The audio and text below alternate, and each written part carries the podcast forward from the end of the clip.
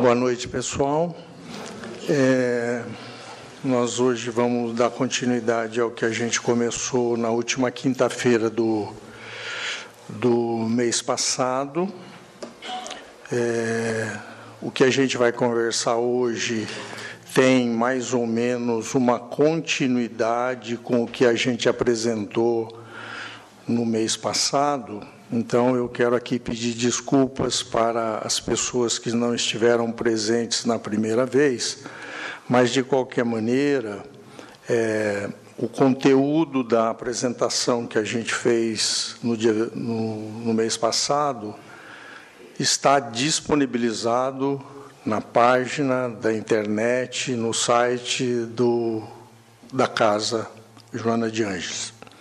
Então, quem tiver interesse e talvez tenha alguma citação, alguma colocação que eu vá fazer no decorrer da apresentação, que caberia um resgate das informações que a gente passou na vez passada, e isso vocês podem fazer essa lembrança através do que está lá no, no, na página.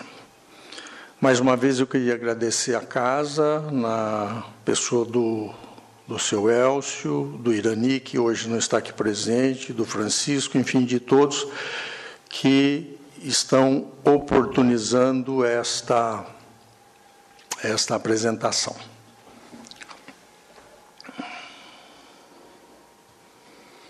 É, recolocando o assunto, a gente vai partir da seguinte constatação. Por que, que a gente tem interesse, por que, que a medicina, por que, que a ciência hoje, da, a ciência voltada à área de saúde, tem interesse ou é, vê como importante abordar a espiritualidade no cuidado do paciente? É porque existem algumas coisas que são muito verdadeiras e que nem sempre é, as pessoas valorizam. Quando eu digo as pessoas, eu não estou querendo dizer o povo leigo, que não tem conhecimento da ciência médica ou do conhecimento científico como, como ramo de pesquisa, mas também os profissionais de saúde. Existem muitos profissionais de saúde hoje, se não a maioria, que pouco é, dão importância a, aos fatos relacionados com saúde, doença e espiritualidade. Então, aí a gente tem cinco constatações. A primeira é que muitos pacientes são religiosos antes de serem pacientes. É, a porcentagem de pessoas agnósticas ou ateus no mundo ocidental é muito pequeno. Então, seja uma fé, uma crença religiosa no cristianismo, nas, nas religiões que, que derivaram do cristianismo ou de qualquer outra seita, as pessoas têm religião. E a religião ajuda as pessoas a lidar com os diferentes aspectos da vida é, e aspectos de uma forma genérica, falando-se de uma forma genérica.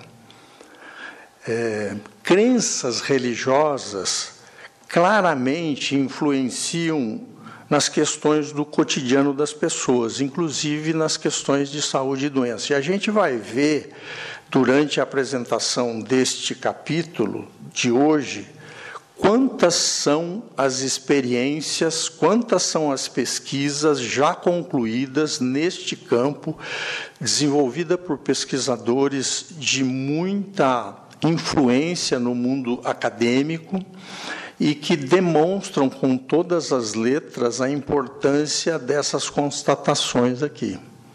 E isso certamente com consequências, com desdobramentos e com é, influência no desfecho das situações de doença e saúde de uma pessoa, do estado de doença e saúde de uma pessoa.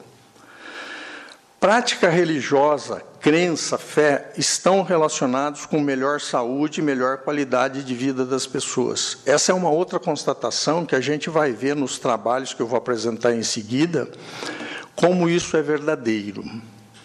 E Na vez passada, a gente já falou alguma coisa em relação a essa quarta constatação, que Muitos pacientes gostariam que os seus médicos conversassem com eles a respeito das questões espirituais, religiosas, e, a, e, esse link que você consegue fazer com uma situação de agravo à saúde, usando a religião, usando a crença, usando a fé para é, propiciar uma maneira mais menos sofrível da pessoa lidar com essas questões. E realmente a maioria das pessoas usa a espiritualidade e a religião para lidar com questões de saúde e doença. Eu vou apresentar então aqui uma série de conclusões de artigos, de estudos, de experimentos, de trials feitos em diversas partes do mundo, tanto no, na Europa como nos Estados Unidos, como na América do Sul. O Brasil é um país que tem uma, uma quantidade desproporcionalmente grande de cientistas que têm se dedicado quase que exclusivamente para estudar essa relação de ciência, saúde, espiritualidade, religião, fé, prece, passe magnético, água fluidificada, enfim, tudo aquilo que a gente conhece, pratica, oferece dentro de uma casa espírita. É, esse primeiro, esse primeiro resultado aqui é um resultado um pouco técnico e eu vou tentar explicar um pouquinho o significado disso. É, vocês sabem que o nosso organismo detém um sistema imunológico. E o que é o sistema imunológico? Desde que a gente nasceu, desenvolve no corpo da gente alguns mecanismos que nos protegem de uma série de problemas é, e de agressões externas, de infecções, de doenças é, das articulações, de doenças cardiológicas, de câncer, de AIDS e assim por diante. Esse tal sistema imunológico, dentro do contexto do sistema imunológico, existe uma proteína chamada interleucina 6. No corpo da gente existem várias interleucinas, essa número 6 especificamente é uma proteína que é produzida por uma célula do sangue, por um linfócito, que é uma célula de defesa nossa. E essa proteína produzida pelos linfócitos, ela aumenta se você tirar uma amostra de sangue da pessoa que tem uma doença cardiovascular, isso é, uma angina, ou um infarto, ou um derrame cerebral, se a pessoa tiver doença de Alzheimer, ou estiver prestes a desenvolver a doença de Alzheimer, se ela tiver diante de um quadro de depressão, se ela tiver doenças do colágeno, tipo fibromialgia, doenças crônicas que se relacionam com as articulações, e particularmente com as doenças neoplásicas, os cânceres, a gente vai ver que essa proteína produzida pelos linfócitos, ela está aumentada. E essa proteína aumentada significa que ela não apareceu ao acaso, ela foi produzida pelo linfócito. E esse linfócito, ele sofre influência, ele é influenciável por ações externas que a gente vai ver um pouco mais na frente. Então, este aqui é um, é um, um achado, é um dado que vai mostrar para a gente, nas pesquisas seguintes, qual que é o significado disso. Esse pesquisador, o Kenning, é um americano psiquiatra bastante afeito e bastante aprofundado nas questões de religião e saúde, ele estudou 1.718 pessoas com mais de 65 anos que tinham práticas religiosas frequentes e percebeu no nível de menor da tal interleucina 6 do que naqueles que não eram praticantes. Então, existe uma relação muito clara entre nível dessa proteína no sangue e doença. Quanto maior o nível dessa proteína no sangue, maior é a chance da doença. E essa proteína, que é produzida automaticamente pelo nosso corpo, sem a gente dar ordem para o nosso corpo produzir, ela, essa síntese, essa produção de proteína pode ser freada, freada, reduzida, bloqueada por práticas religiosas que a gente vai ver na frente. Um outro pesquisador aí é, estudou 557 adultos idosos e percebeu que a prática religiosa, uma vez por semana, mostrava menores níveis de interleucina e mostrava menor mortalidade. Então, as pessoas que desenvolvem, que têm o hábito de, de frequentar né, cultos religiosos, independente se é um centro espírita ou se é a igreja católica ou a presbiteriana, enfim, aquela que o sujeito mais se sente afim, mais, mais confortável, ele frequentemente costuma ter nível de interleucina menor e, portanto, ter chance de desenvolver doenças menor do que os outros e, portanto, de morrer menos do que os outros. Outra pesquisa de 2006 mostra praticamente a mesma coisa, só que ali, aqui em relação aos linfócitos CD4. O linfócito CD4 é o linfócito que faz a mediação da pessoa diante da AIDS. Quando o sujeito tem AIDS e ele está fazendo o seu tratamento, uma das formas do médico que faz o acompanhamento saber se a doença dele está mais controlada ou menos controlada é dosar o tal CD4 que é uma célula no sangue, que é um linfócito. Quanto maior o número desses linfócitos, significa que esse sujeito está com a doença mais controlada e, portanto, ele tem mais imunidade, mais defesa contra a AIDS. E a prática religiosa parece fazer aumentar nessas pessoas a quantidade de linfócitos CD4. Vocês vão notar que a imensa maioria das pesquisas e resultados que eu vou apresentar aqui tem um ano de publicação na frente da citação, e vocês percebam que essa citação é dos anos de 1980 para cá.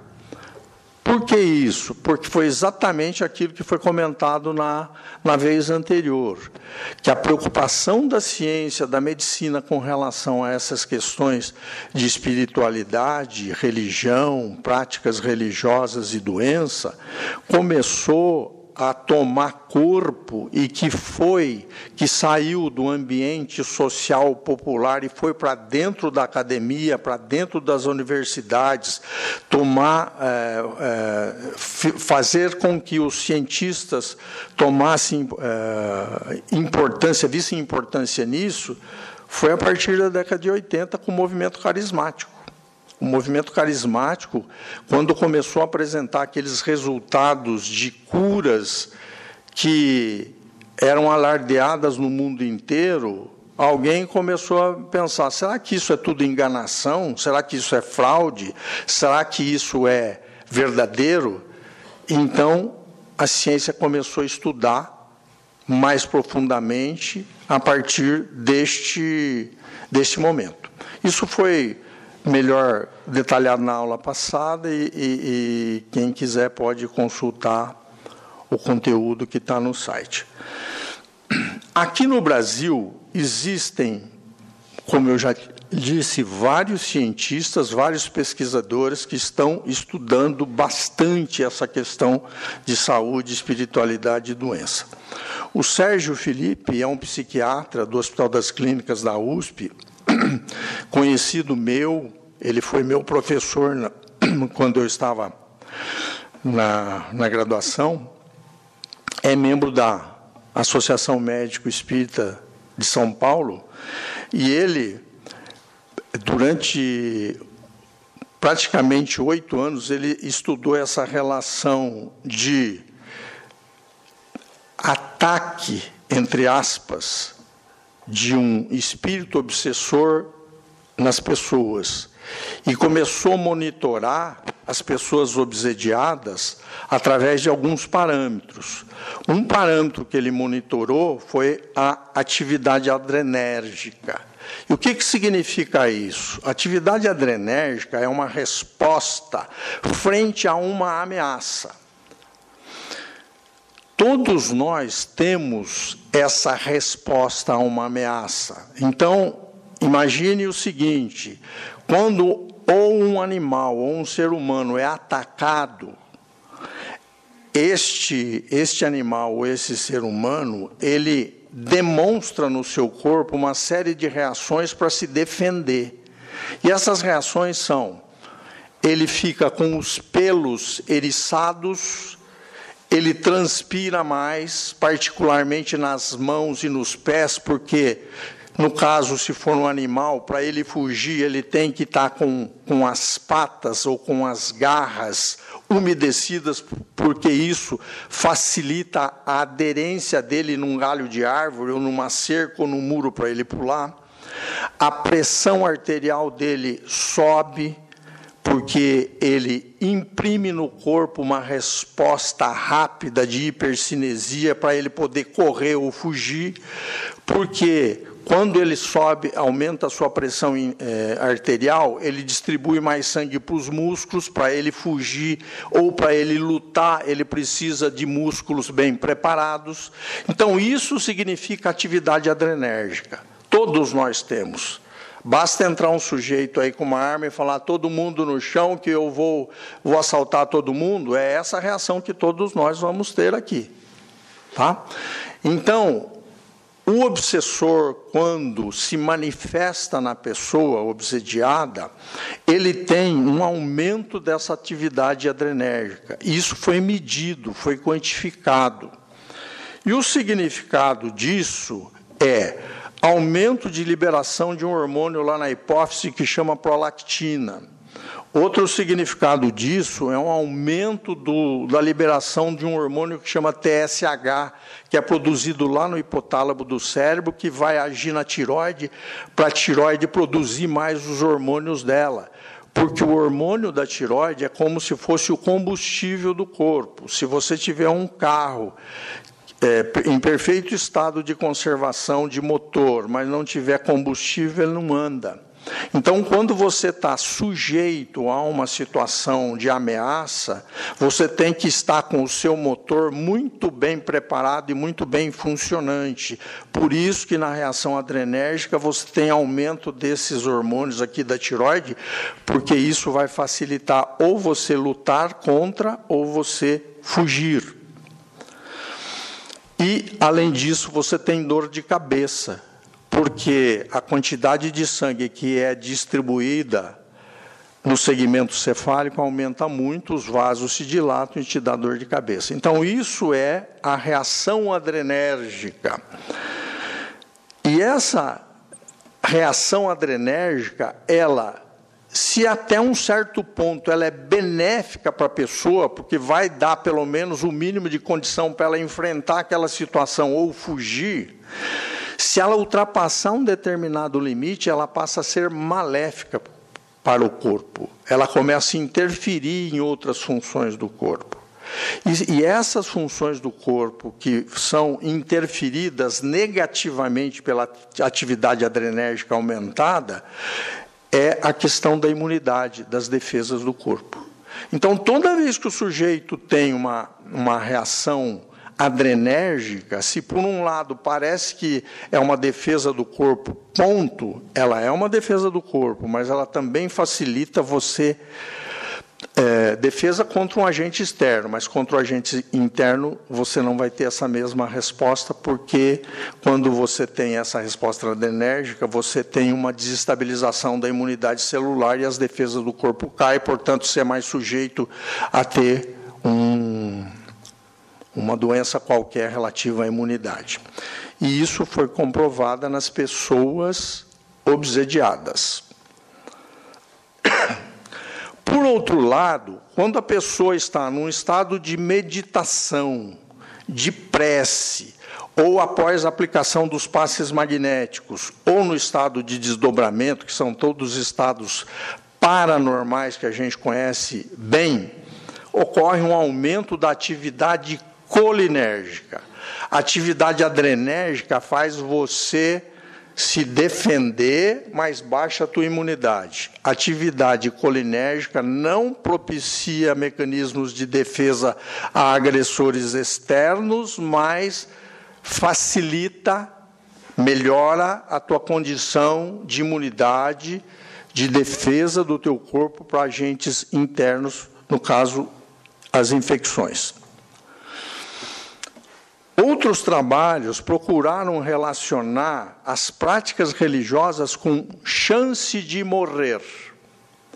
Então, até 2003, vocês lembram na aula passada que a gente colocou aquela aquele slide que mostrava o banco de dados, o principal banco de dados de assuntos de saúde, que era o PubMed. O PubMed, aquele banco de dados que recebe todas as pesquisas do mundo inteiro, até o ano 2000, 2000 e pouco, tinha muito poucos, muito poucas pesquisas lá guardadas relacionadas com prática religiosa, com espiritualidade e relacionando com qualquer outra coisa. A partir de 2005, o número de publicações aumentou exponencialmente. Este essa primeira frase aqui diz que até o ano de 2003, portanto antes de 2005, só existiam 11 estudos independentes que relacionaram a prática religiosa e a mortalidade.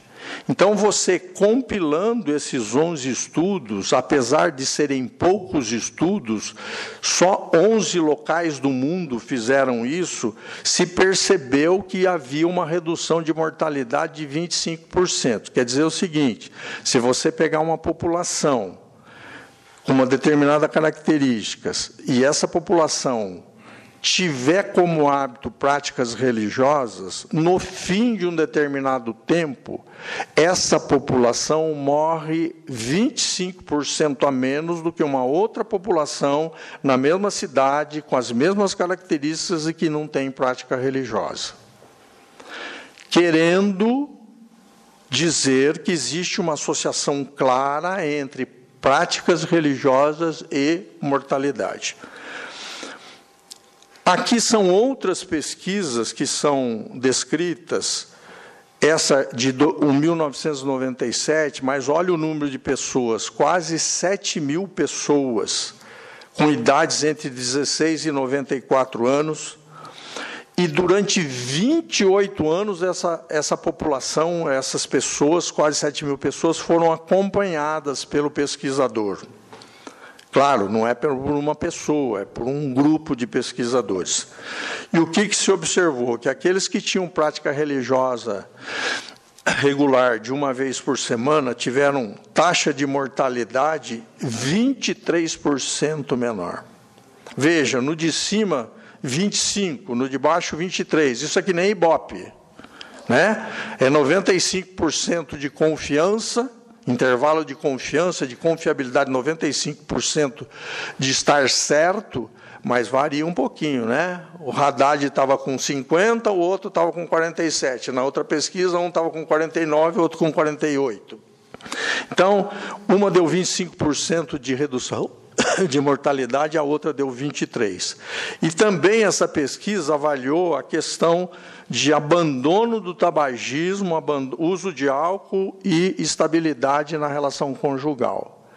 Esses três itens foram, essas três condições foram favoráveis àqueles que tinham religiosidade. 1999, 21 mil pessoas acompanhadas por 10 anos. Durante 10 anos, essas 20, dentro dessas 21 mil pessoas, 2.216 morreram. Os que não tinham prática religiosa regular morreram 1,87 vezes mais. Significa que quase o dobro. Né? Se fosse dois, seria o dobro. Então, a prática religiosa parece tem uma, uma associação positiva, uma relação positiva de prática religiosa e mortalidade.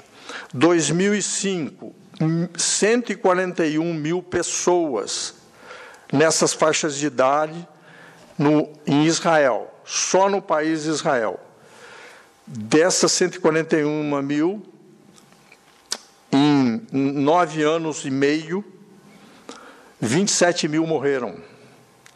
Tanto homem como mulher, afiliadas às práticas religiosas, tiveram menor taxa de mortalidade. Ainda em relação à mortalidade, tem aqui mais cinco estudos, 40 estudos de meta-análise, 42 estudos de meta-análise independente, 125 mil pessoas. Prática religiosa reduz mortalidade.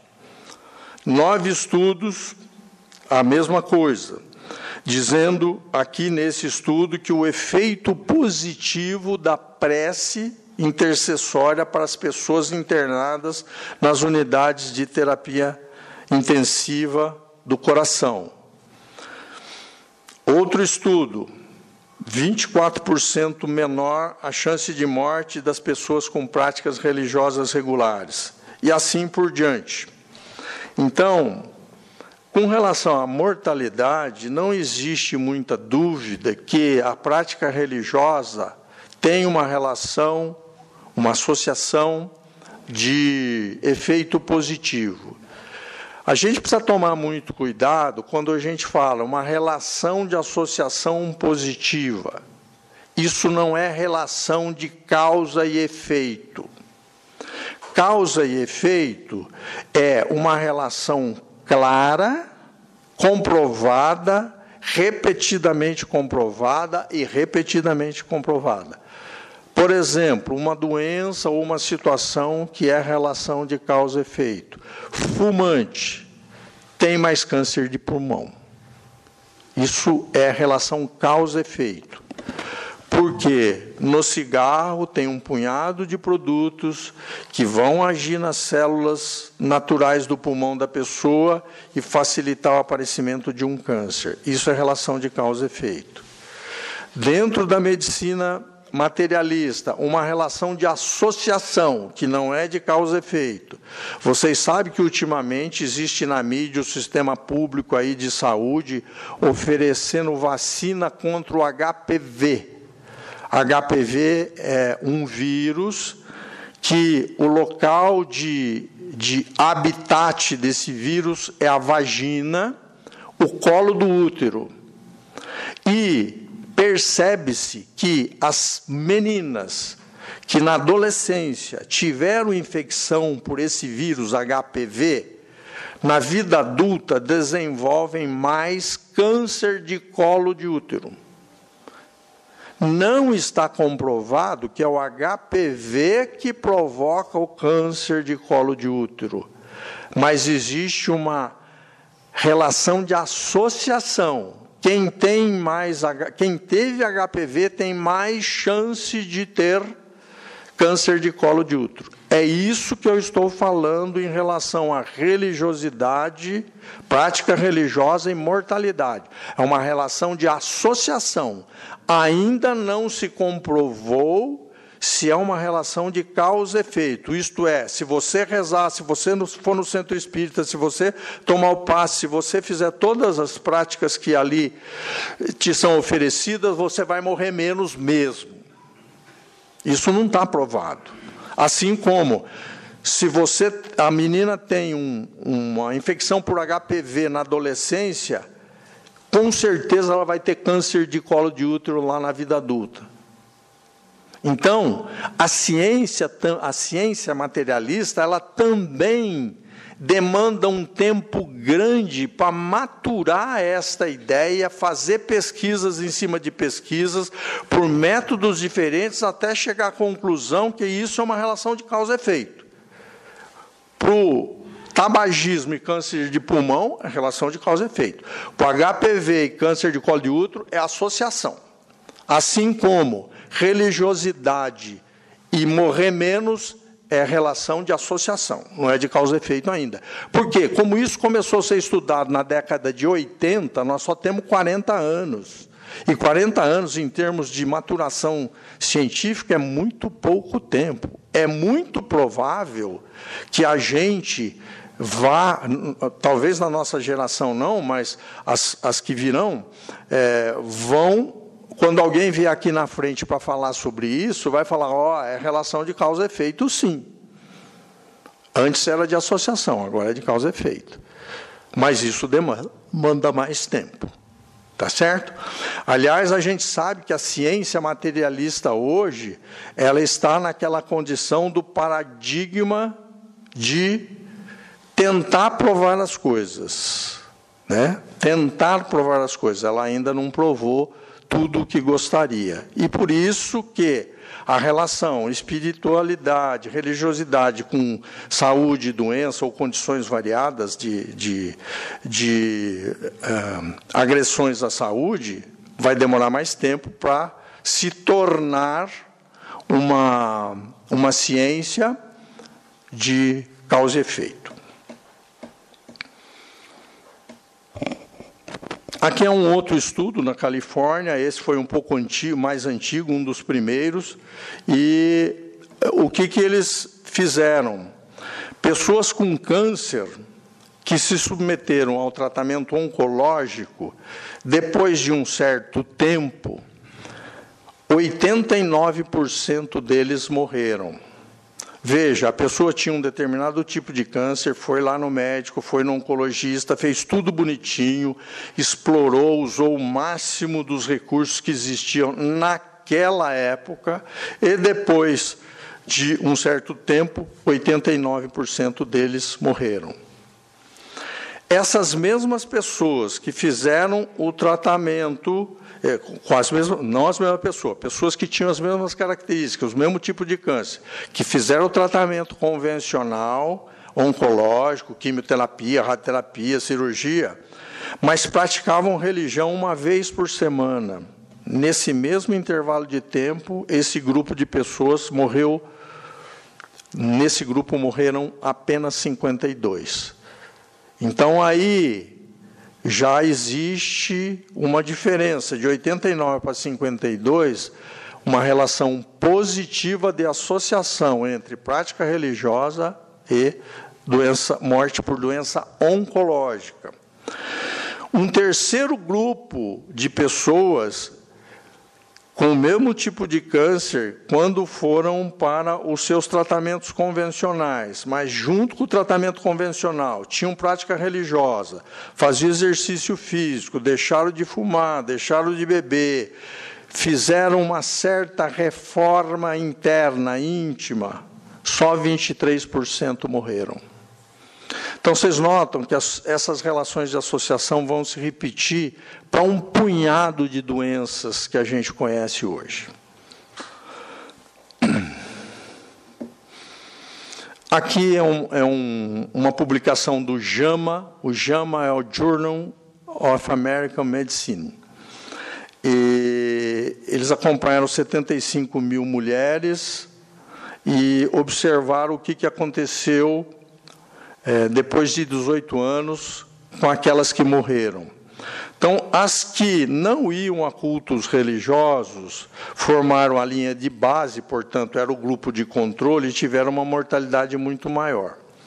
As que iam a cultos religiosos uma vez a cada duas semanas, a mortalidade nesse grupo reduziu 13%. Quando esse, eh, iam a cultos religiosos uma vez por semana, a mortalidade caiu 26%. E as que iam a cultos mais do que uma vez por semana, a mortalidade reduziu 33%. Doença, religiosidade e doença cardiovascular, infarto e derrame. Tem aí alguns estudos que mostram a mesma relação de positividade, de associação de positividade e não de causa e efeito. Então, a ocorrência do infarto é bem menor e a mortalidade por infarto é bem menor naquelas pessoas que têm religiosidade do que naquelas pessoas que não têm religiosidade.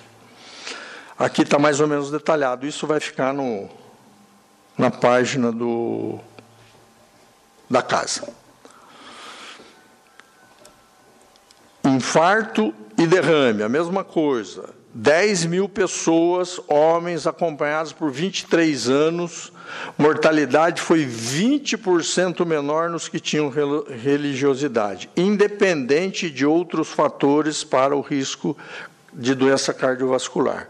Quando a gente fala em doença cardiovascular, particularmente infarto do coração e derrame, a gente tem uma, um conhecimento da medicina tradicional que são os fatores de risco. Então, o sujeito que fuma, o sujeito que bebe, o sujeito que tem o colesterol alto, o sujeito que tem pressão alta, o sujeito que é sedentário, o sujeito que é diabético, a pessoa que tem essas características todas juntas ou algumas delas são fatores que facilitam a pessoa ter infarto, facilitam a pessoa ter derrame, certo? Aqui nesse nessa situação aqui, independente da pessoa ter esses fatores de risco para doença cardiovascular, quando a pessoa tem religiosidade, a chance de acontecer o derrame ou infarto é significativamente menor, ó, 20%. Outras outras conclusões de outros estudos, redução de mortalidade 20% e assim por diante. Mortalidade por derrame em dois anos. Pacientes com quadro clínico semelhante, se com alta religiosidade, mortalidade 50% menor. Quer dizer, se você pegar duas pessoas, os dois tiveram um derrame parecido, estão na mesma faixa de idade, os dois são diabéticos, os dois são hipertensos, os dois não fumam, os dois não bebem, portanto, praticamente as mesmas características. Os dois não são estressados, os dois não são sedentários. Qual que é a diferença? A diferença é que um tem religiosidade e o outro não tem. Aqueles daquele grupo que tem religiosidade morre 50% menos. Essa é a conclusão. Ansiedade. Ansiedade é uma doença é, tratada por médicos clínicos, por psiquiatras, por neurologistas, e é uma doença muito frequente. Incomoda a vida da pessoa, atrapalha a produtividade, a pessoa, em determinadas situações, às vezes é obrigada até a se afastar das atividades profissionais por conta da intensidade dos sintomas de ansiedade. O envolvimento religioso está associado à redução da ansiedade em adultos dentro dessas faixas etárias. E o suicídio e a religiosidade têm uma relação inversa, isto é, quanto menos religiosidade, maior é a taxa de suicídio. Tá? Eu não vou é, é, me deter a cada uma, eu vou só dar uma passada é, no assunto, porque são detalhes que vão ficar aí expostos depois para todo mundo poder acessar e olhar com mais calma se interessarem. Religiosidade e depressão. depressão. Do ponto de vista comparativo, depressão é uma doença muito mais grave do que ansiedade. Depressão a chance do sujeito ir para o suicídio é muito grande.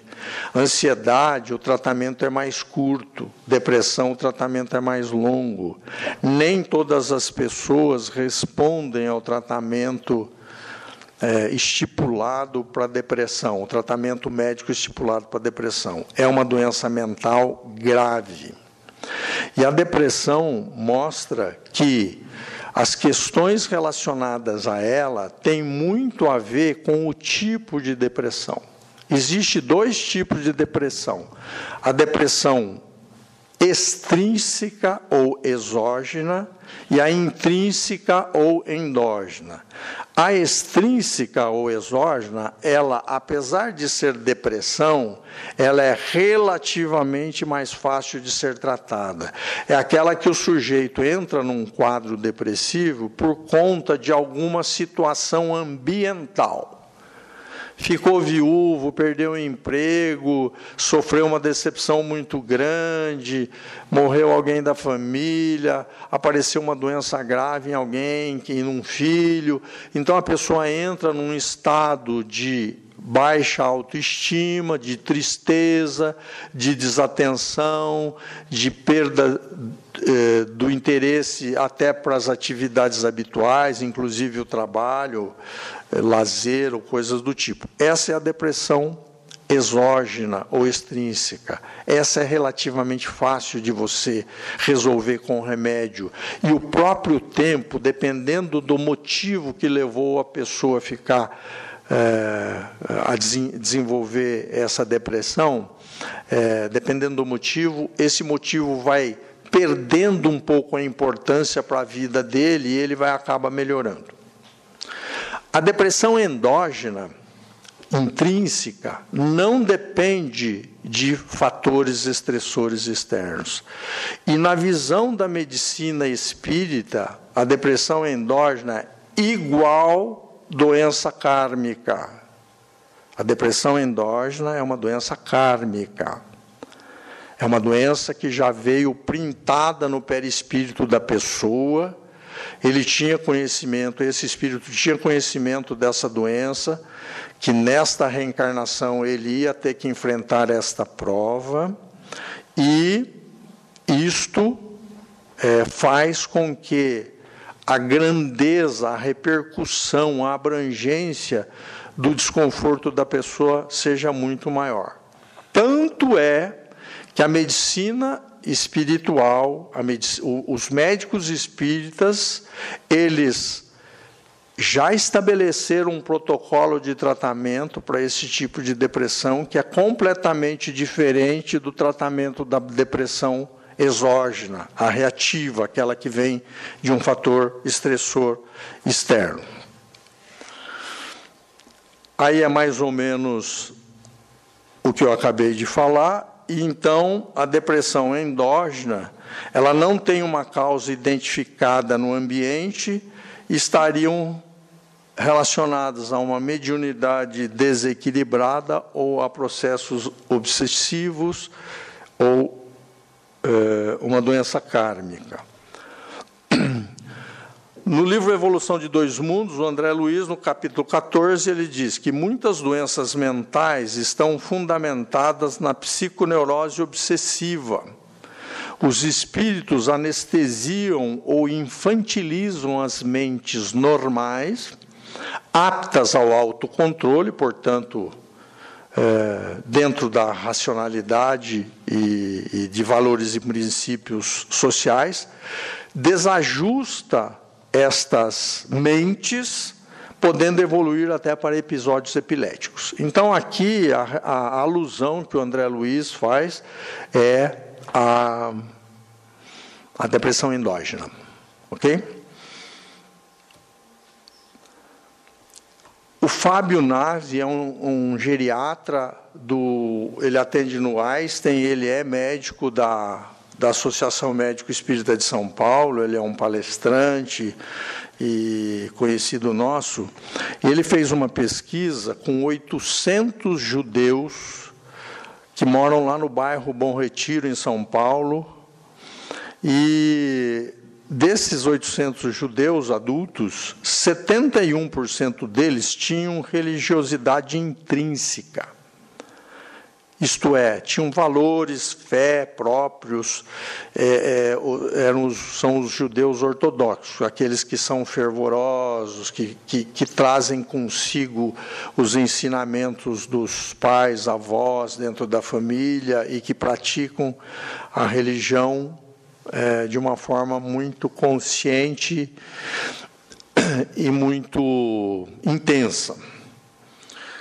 E 71% deles, dos, dos 800 pessoas. 29% tinham religiosidade extrínseca, é aqueles que, como é muito comum na nossa sociedade, eu sou católico porque a minha família é católica, mas eu não vou na igreja, eu não vou na missa, eu não, não me simpatizo com isso. Então, na igreja, na, no, entre os judeus também existe isso. E eles são os judeus chamados seculares, quer dizer, aqueles que herdaram a religião da família, mas não praticam. E o que, que ele observou nesses dois grupos? Primeiro, ele pediu para esses 800 judeus responderem 15 perguntas que essas perguntas iam ajudá-lo a identificar condições potenciais para desenvolver uma depressão. Então é tipo assim, ó, você está animado no seu trabalho? Tá. Você está animado no teu casamento? O que, que te aborrece? Como é que você lida com essa situação ou com aquela? E assim por diante. Então a pessoa, com base nessas respostas, fez uma análise e chegou à conclusão que aqueles que tinham religiosidade intrínseca, portanto, aqueles que eram fervorosos, praticantes com consciência e convicção, eles tinham 41% deles tinham potencial para desenvolver depressão. E aqueles que eram é, os seculares, que herdaram a religião, mas não praticavam, 67% tinham chance, segundo esse questionário, de desenvolver depressão. Então, mostrando que muito provavelmente existe uma relação de associação positiva entre religião e depressão.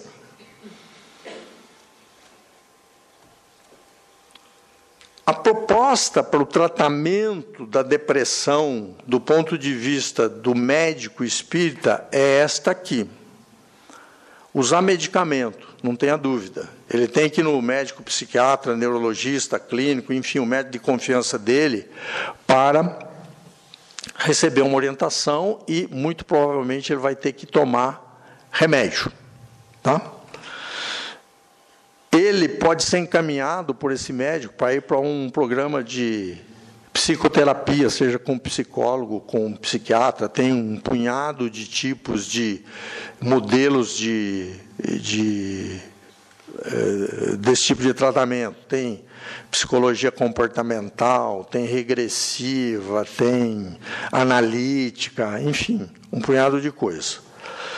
Está incluído no tratamento médico espírito da depressão. Estudo doutrinário. Esse é o terceiro ponto que o médico espírita orienta.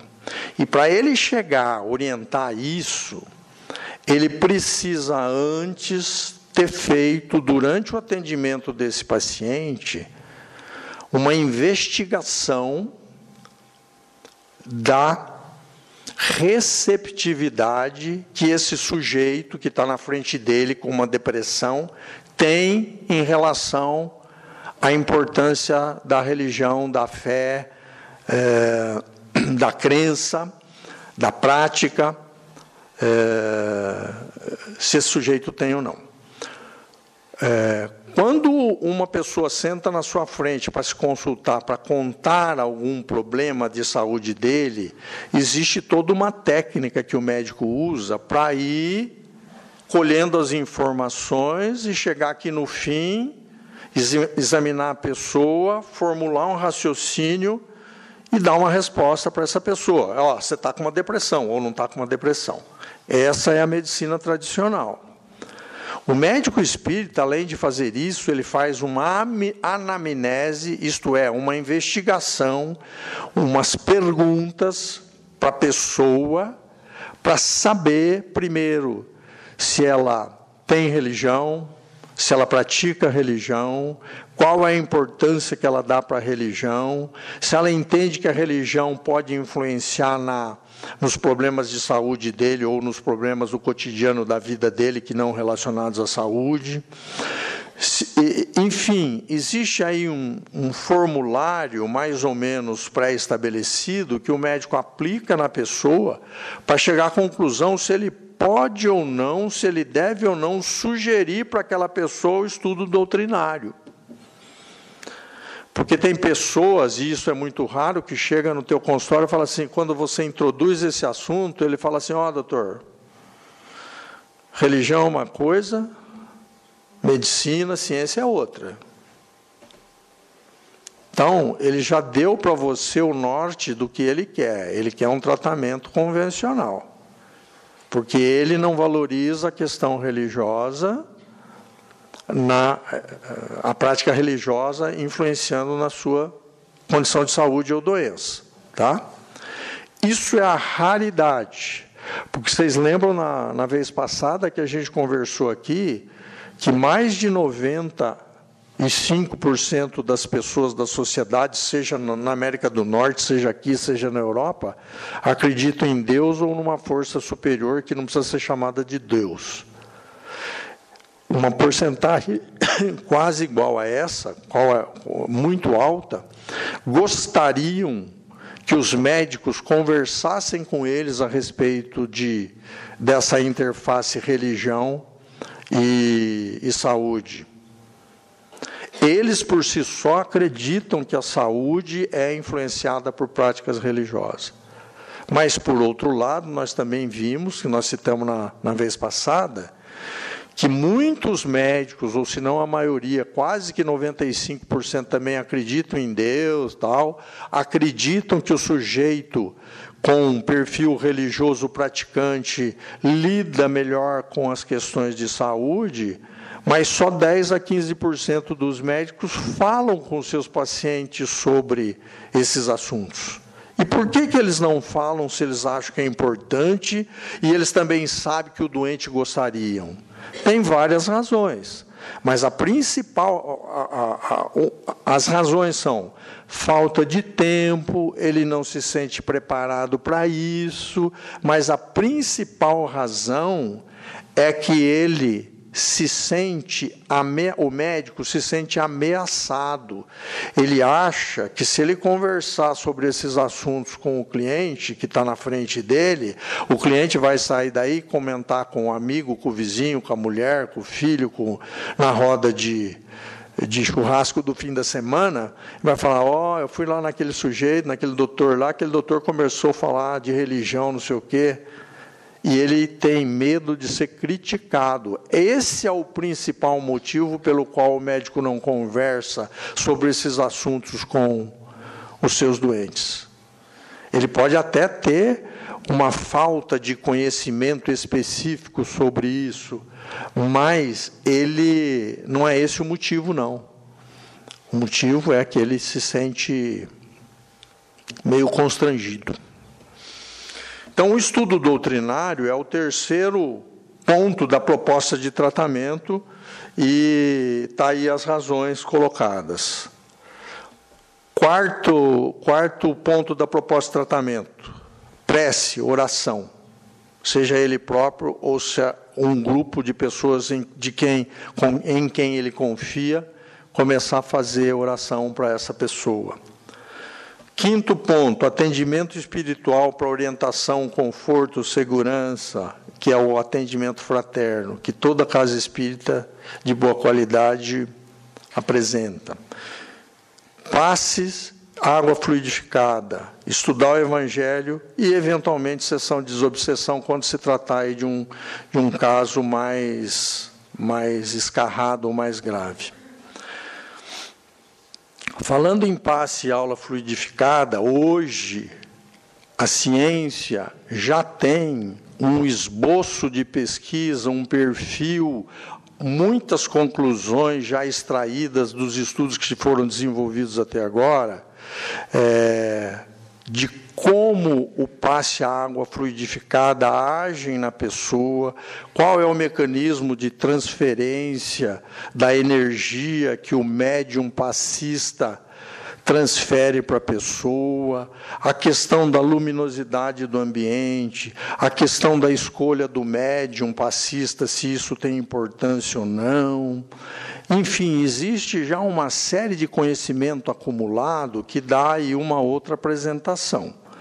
É, passe e água fluidificada.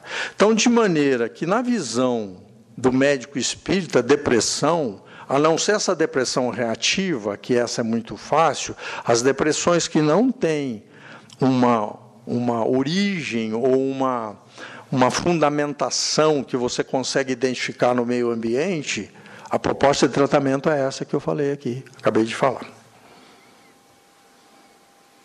Um outro pesquisador brasileiro, Alexander Moreira de Almeida, que é professor da Universidade de Juiz de Fora e também ligado ao, ao Centro de, de Pesquisa aqui da USP, da Associação Médico Espírita, ele fez uma revisão de 850 artigos publicados no século XX, isso nos últimos, anos, nos últimos 20 anos do século XX, e a conclusão é que maiores níveis de envolvimento religioso estão associados positivamente ao bem-estar psicológico, satisfação pela vida, sensação de felicidade moral mais elevado, menos depressão, menos pensamentos e comportamento suicida, menos uso de álcool e menos uso de droga.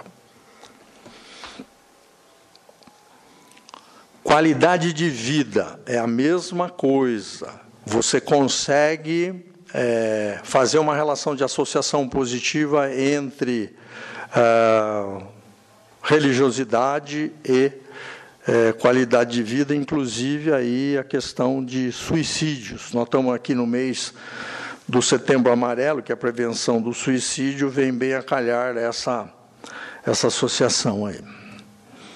Longevidade expectativa de vida de mais de 7 a 8 anos nos indivíduos com religiosidade maior, independente ou não de terem doenças. Que se duas pessoas da mesma faixa etária, mesma faixa de idade, que tenham determinadas doenças crônicas, mas o sujeito que tem religiosidade vive de 7 a 8 anos a mais. E mortalidade a menos, portanto. Médicos que estudam e praticam a espiritualidade são e sentem-se mais seguros e confiantes em suas próprias atitudes e no trato com seus doentes. Têm melhor relação médico-paciente. Lidam melhor com o estresse próprio e com o estresse dos pacientes. Isso é uma coisa muito clara. Isso aqui eu já falei, né? a questão de, da população americana, mais de 90% acredita em, me, em Deus, tem alguma organização religiosa por trás, é, consideram a, a, a religião importante, enfim. Os médicos americanos é a mesma coisa, que eu acabei de falar, falei há pouco aí. O, o Manual de Religião e Saúde americano, ele chega à seguinte conclusão e ele coloca isso como relevante. Pessoas com que praticam religião, bem-estar maior, melhor qualidade de vida, menor risco de suicídio, recupera mais depressa de quadros depressivos, desenvolve menos depressão e ansiedade, estabilidade conjugal, adaptação, adaptação social, menor chance de álcool, drogas e tabaco. Na realidade, isso aqui é um resumo condensado de todos aqueles estudos que a gente já falou lá atrás. Né? Aqui é, é uma repetição da mesma coisa. E tem um livro chamado Medicina Espiritual, desse sujeito chamado Dr. Herbert Benson, de 1998 que, entre outras coisas, ele cita que, independente da crença religiosa, sempre que a fé estiver presente, a saúde pode melhorar. Um outro livro, é, de 94, que estudaram, esses autores estudaram a influência dos fatores religiosos na saúde e encontraram isto aí. Redução de álcool, redução de cigarro, redução de droga, sintoma psicológico, depressão, ansiedade, Conclusão: a prática religiosa é consistentemente associada com a melhor, com uma melhor saúde. A religião geralmente promove estilos de vida e comportamentos saudáveis. Esta é a conclusão. O Einstein já dizia que a ciência sem religião é cega. E a religião sem ciência é manca. E aí a fé abre uma picada, que é isso que a gente está aqui praticando, tentando praticar, e a ciência, observando os resultados, é, vai estudar isso com mais profundidade, usando métodos experimentais adequados e abre um horizonte muito maior. Ok? Basicamente, essa apresentação de hoje, ela é muito mais de apresentação de resultados de algumas pesquisas, só para dar uma ideia para vocês, para todos, de que essa história de que ciência é uma coisa, religião é outra, é, é pura balela. E é realmente o discurso de quem não quer enxergar as coisas. Aliás, é muito mais fácil não enxergar as coisas e deixar embaixo do, do tapete. É, eu citei também da outra vez que, embora 60%, aproximadamente 60% dos, dos maiores expoentes cientistas do mundo todo acreditassem nisso, na influência, na importância da, do fator religião, espiritualidade na, no, na lida com a doença, só 7% deles contam para os seus pares, isto é, para os outros cientistas, quando eles estão na academia, que eles acreditam nisso. Justamente pela mesma razão que os médicos não conversam com seus pacientes a respeito desse assunto, de medo ou de preocupação ou de constrangimento de serem criticados e serem considerados pessoas que valorizam coisas que a ciência não valoriza. É, felizmente, isso está mudando bastante. É só a gente olhar o número de publicações que a gente tem a respeito desse assunto e é só olhar o número de pesquisadores de renome mundial que estão se dedicando de cabeça para estudar essas questões.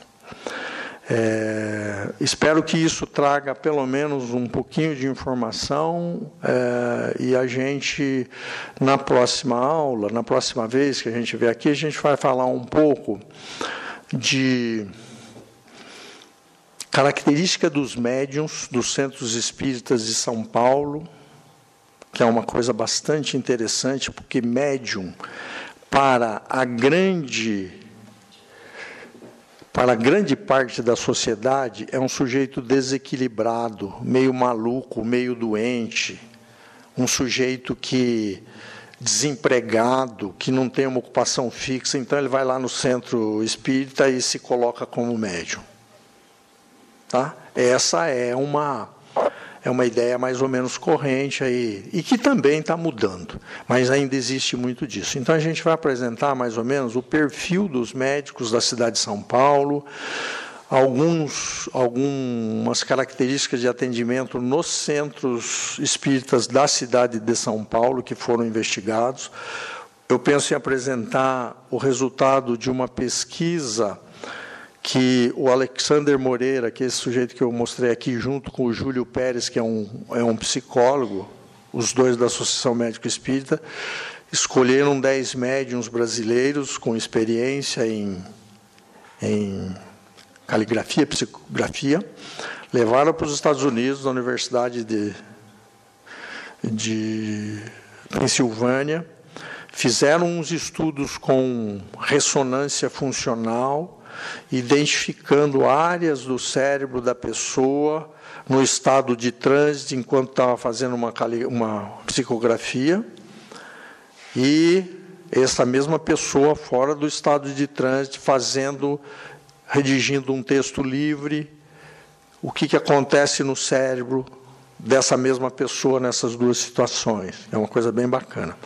Eu vou falar um, um pouco de prece intercessória que existe já um estudo científico aprofundado.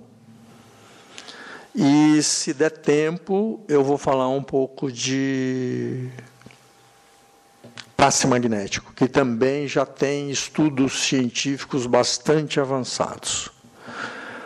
Ok? Obrigado.